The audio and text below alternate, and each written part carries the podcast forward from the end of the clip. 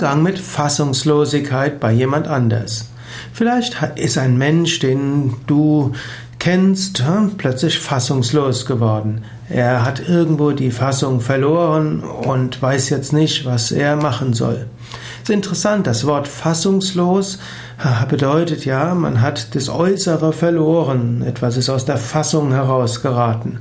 Was oft heißen kann, man verliert auch seine Festigkeit, aber manchmal heißt es auch, man verliert so die äußere Kontenance.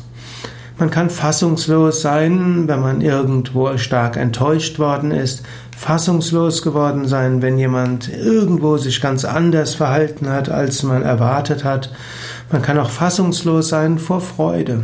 Verschiedene Gründe. Wenn jemand aus Enttäuschung heraus fassungslos geworden ist, dann hilft es manchmal, mit dem Menschen kurz den Ort des Geschehens zu verlassen. Denn wenn Menschen in den Grundfesten getroffen worden sind, dann kann es sein, dass sie danach etwas tun, was sie, was nicht so gut ist. Jemand, der in die Fassungslosigkeit hineingeraten ist, der sollte jetzt erst nicht handeln, er sollte nicht reagieren, er sollte nicht weiter sprechen. Wenn es irgendwie geht, wäre es klug, den Ort des Geschehens zu verlassen.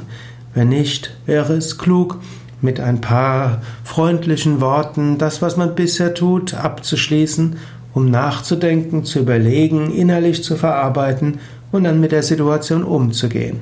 Wenn du also jemandem helfen willst, der fassungslos geworden ist, am besten hilfst du ihm oder sie, indem du irgendwo die Würde der Situation halbwegs rettest und dann den Ort des Geschehens verlässt.